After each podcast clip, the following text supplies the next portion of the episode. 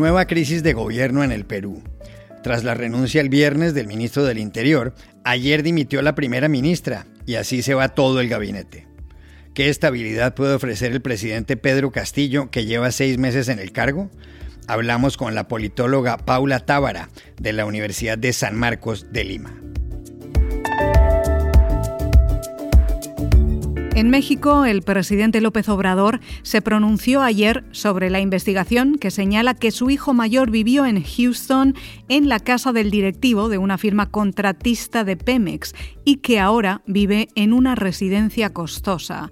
¿Cómo interpretar esto? Llamamos a Ciudad de México a la periodista y escritora Denise Dresser.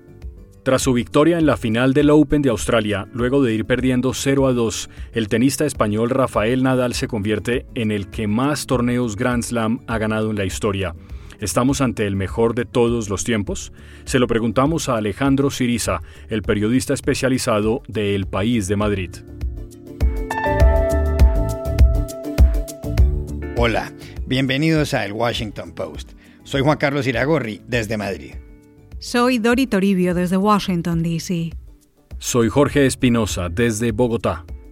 Es martes 1 de febrero ya, y esto es todo lo que usted debería saber hoy.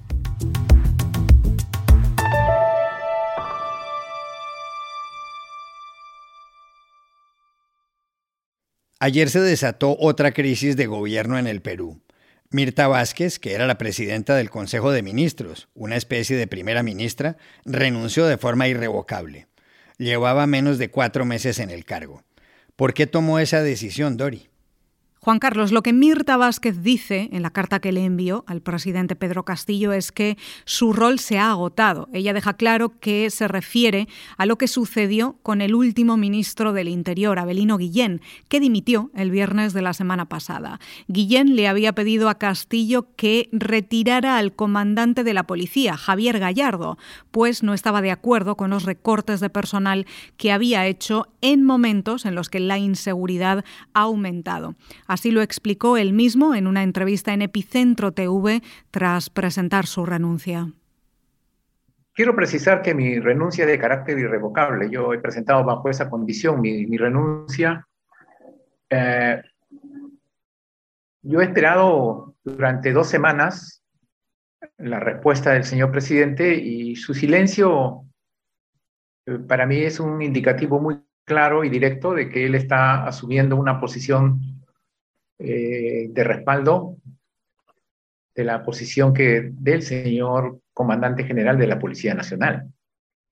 Lo cierto del asunto es que, al mismo tiempo que Pedro Castillo aceptaba la renuncia de Guillén, que hace algunos años actuó como fiscal en procesos contra el expresidente Alberto Fujimori, retiraba del cargo al comandante de la policía, pero esa equidistancia le generó una crisis. Claro, Espinosa, porque con la renuncia de Abelino Guillén ya eran 11 los ministros, 11, que habían dejado su cargo desde que Pedro Castillo se posesionó como presidente el 28 de julio, es decir, hace seis meses.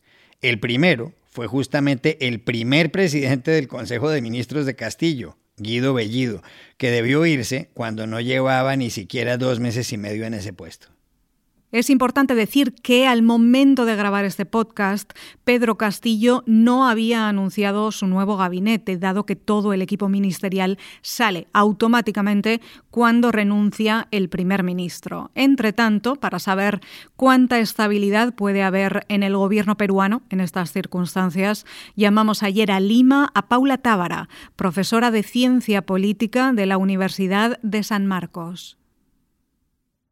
No, muy poca o ninguna estabilidad posible, ¿no? La razón, yo creo, por la que el país, digamos, no llega a puntos más álgidos de inestabilidad es fundamentalmente porque tampoco hay grandes políticas o grandes cambios que se estén realizando desde que empezó el gobierno del presidente Castillo, con lo cual hay una especie de inercia de la gestión pública, pues que permite que la cosa más o menos camine a pesar de la crisis política constante en la que estamos y que además en este momento se agrava con la pregunta de ¿y ahora quién viene? y quién acepta ser ministro o ministra de un gabinete nuevo del presidente Castillo.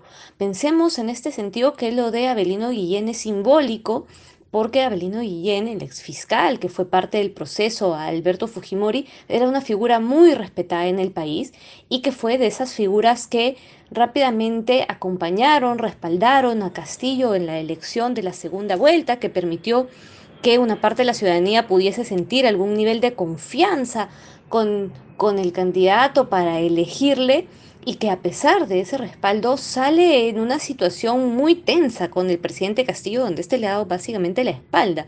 De modo que, ¿cómo consigues que otras figuras que puedan ser relevantes, importantes eh, y ayudar a mejorar la gestión de gobierno acepten eh, formar parte de, de un gabinete de una persona que no muestra pues esta lealtad?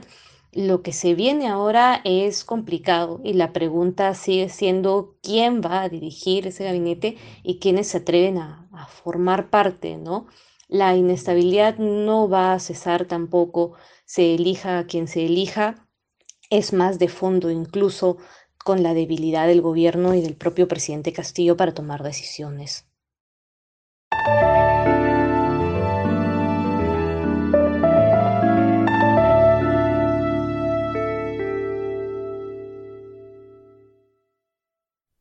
En México, el presidente Andrés Manuel López Obrador debió pronunciarse ayer sobre un artículo de prensa relacionado con su hijo mayor, José Ramón López Beltrán, y con la esposa de este, Caroline Adams.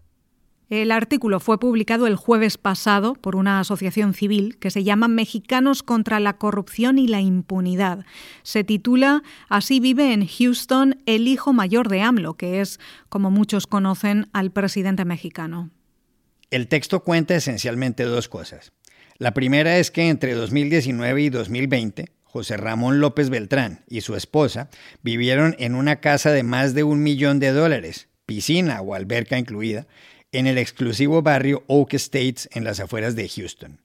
El asunto es que la casa era propiedad de un hombre llamado Keith Schilling, alto ejecutivo de Baker Hughes, una multinacional estadounidense, con la que la empresa estatal Petróleos Mexicanos, Pemex, ha firmado contratos por más de 150 millones de dólares. ¿Habrá habido tráfico de influencias? Se preguntan algunos. La segunda cosa que cuenta el artículo Iragorri es que José Ramón López Beltrán y Caroline Adams viven ahora en otra casa en el Harris County, en la localidad de Cypress, que está valuada en 371 mil dólares y es propiedad de la señora Adams. Tiene cuatro habitaciones y su valor comercial se estima más alto. Por eso, Espinosa, es que el presidente López Obrador habló ayer en el Palacio Nacional en Ciudad de México en este gobierno no tienen influencia mis hijos. No se le da contrato a ningún recomendado. En el asunto del matrimonio, pues ahí está complicado meterse. Ellos se casaron y al parecer la señora tiene dinero, pero no tiene nada que ver con el gobierno. Para entender algunas reacciones de las últimas horas sobre este episodio, conviene recordar que en el anterior gobierno mexicano, el de Enrique Peña Nieto, López Obrador se pronunció sobre el llamado escándalo de la Casa Blanca. Esa casa, la Casa Blanca, fue adquirida por la entonces primera dama Angélica Rivera por un precio de 7 millones de dólares al grupo IGA, que tenía contratos con el gobierno. ¿Cómo interpretar el artículo de Mexicanos contra la corrupción sobre el primogénito de López Obrador? Para entenderlo, llamamos ayer a Ciudad de México a la periodista y escritora Denise Dresser. Los hipócritas hablan como ángeles, pero viven como hombres, escribía Samuel Johnson. Y esa advertencia vale para el presidente López Obrador, su familia y todos los que hablan de una manera, pero viven de otra, que denuestan la Casa Blanca, esa famosa Casa Blanca de Enrique Peña Nieto, pero defienden la casa del hijo del Obrador en Houston esos que fustigan el conflicto de interés de Angélica Rivera, la ex primera dama, pero rechazan la posibilidad del conflicto de, interés en el caso de la nuera incómoda. y al excusar en unos lo que critican en otros, evidencian un problema central de este gobierno mexicano. La hipocresía no es solo la doctrina de los conservadores, como dice López Obrador, también es la suya y la del movimiento que encabeza. Porque ahí estaba el puño alzado contra los conflictos de interés de Peña Nieto, pero ahora vemos el guante de terciopelo cuando ocurren dentro de la llamada cuarta transformación. La vara de medición implacable de la conferencia mañanera usada para vilipendiar a periodistas, pero no usada para calibrar a José Ramón López Beltrán, el hijo del presidente. Para él no hay admonición, no hay increpación. Para los enemigos el juicio sumario, para los amigos la defensa, el perdón, la evasión, un gobierno que deplora la injusticia, pero permite que sus allegados sigan disfrutando los beneficios de un sistema injusto. López Obrador dice que su familia ha llegado a donde está sus hijos por mérito propio, sin tráfico de influencias, sin favores, con el sudor de su frente. Dice que no son funcionarios y por eso no deben ser sujetos al escrutinio público o periodístico. Pueden vivir como se les da la gana, para eso han trabajado, se lo merecen. Pero esa nueva verdad histórica es muy incongruente con la homilía diaria que se ofrece desde Palacio Nacional es incongruente con la exaltación de la pobreza proveniente del púlpito presidencial. Y por eso, ante este caso de la casa en Houston, el presidente López Obrador demuestra ser sinceramente hipócrita.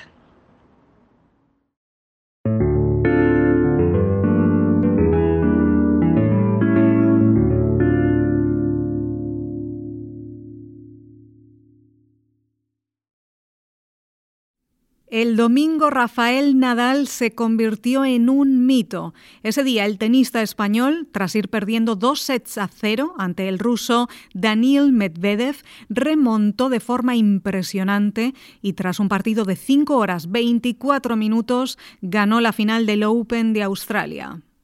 Los que narraban el partido por televisión no se lo podían creer.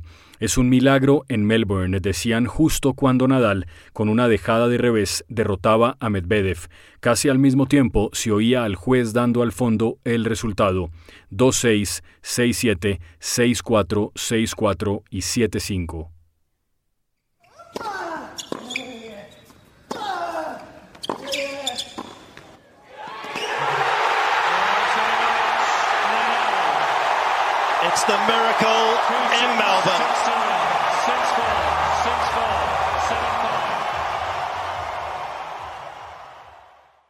Es verdad, parecía un milagro.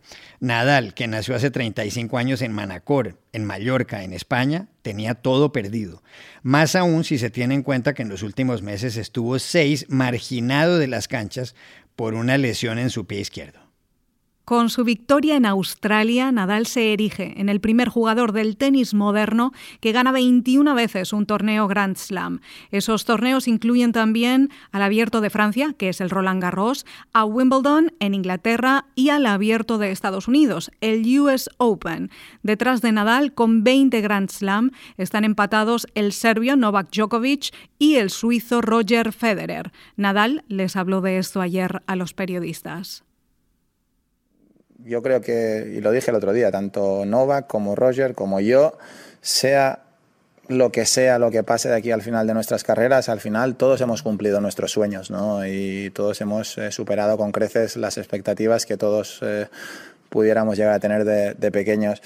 Eh, llega un momento dado que claro que hay la competición histórica, que, que vosotros la alimentáis y, yo al final eh, me siento un súper afortunado de la vida, eh, de disfrutar todas las cosas que puedo disfrutar y ojalá que termine con siendo el que más, pero si no, y lo digo de verdad, eh, bien por los otros, ¿no? Y yo, yo, mi carrera pues es infinitamente superior a lo que yo hubiera podido soñar jamás. Hay otro dato llamativo y es que solo Nadal y Djokovic han ganado al menos dos veces un Grand Slam. El español lleva dos abiertos de Australia, dos Wimbledon, cuatro abiertos de Estados Unidos y trece Roland Garros. ¿Es Rafael Nadal el más grande tenista de todos los tiempos? Se lo preguntamos ayer a Alejandro Siriza, el periodista del diario madrileño El País, que cubre esos torneos.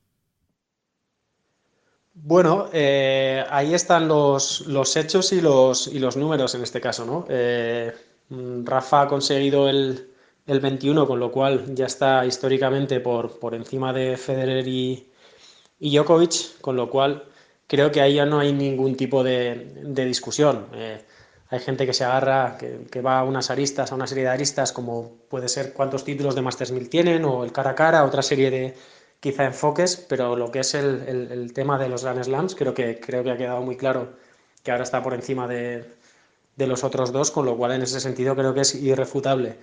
Pero creo que es interesante decir que más allá de eso, Rafa tiene un componente, un componente en el que yo creo que, que ha conseguido ya la victoria sobre Federer y sobre, y sobre Djokovic, que es el hecho de, de trascender. Es decir, Rafa ya no es solo un, un, un tenista, un gran tenista, o seguramente el mejor tenista de todos los tiempos, sino que eh, va un poco más allá. Rafa trasciende y al final es un, un gran ejemplo, un, un, icono universal. ¿no? Eh, no, hay, no hay deportista que, que, no lo mencione, que no, que no lo tenga o que no lo adopte como, como ejemplo.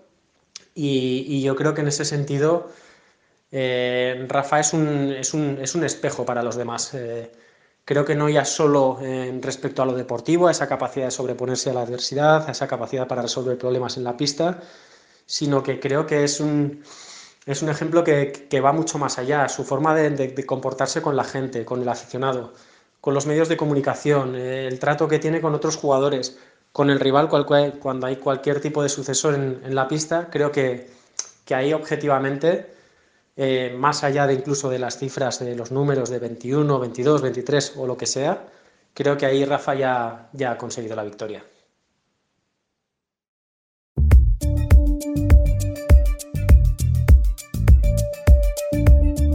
Y estas son otras cosas que usted también debería saber hoy. En un tenso intercambio ayer en el Consejo de Seguridad de las Naciones Unidas, la embajadora de Estados Unidos, Linda Thomas Greenfield, acusó a Rusia de desplegar más de 100.000 militares en la frontera con Ucrania y de querer enviar 30.000 soldados más a Bielorrusia. Es la mayor movilización de tropas en décadas en Europa, dijo. El embajador ruso Vasil Nevencia respondió. Acusó a Occidente de generar histeria y difundir acusaciones infundadas contra el Kremlin y negó que haya planes de atacar Ucrania. En el Reino Unido se publicó ayer el informe sobre las fiestas celebradas en la oficina y la residencia del primer ministro británico Boris Johnson durante el confinamiento por la pandemia. El reporte, elaborado por la vicesecretaria de la oficina del gabinete, Sue Gray, señala graves incumplimientos de las normas éticas y fallos de liderazgo en Downing Street. Johnson se disculpó en el Parlamento. Pido perdón por las cosas que simplemente no hicimos bien y por la forma en que se ha manejado este asunto. Entiendo la ira que siente la gente. But firstly, I want to say sorry. And I'm sorry for the things we simply didn't get right, and also sorry for the way that this matter has been handled. And I understand the anger that people feel.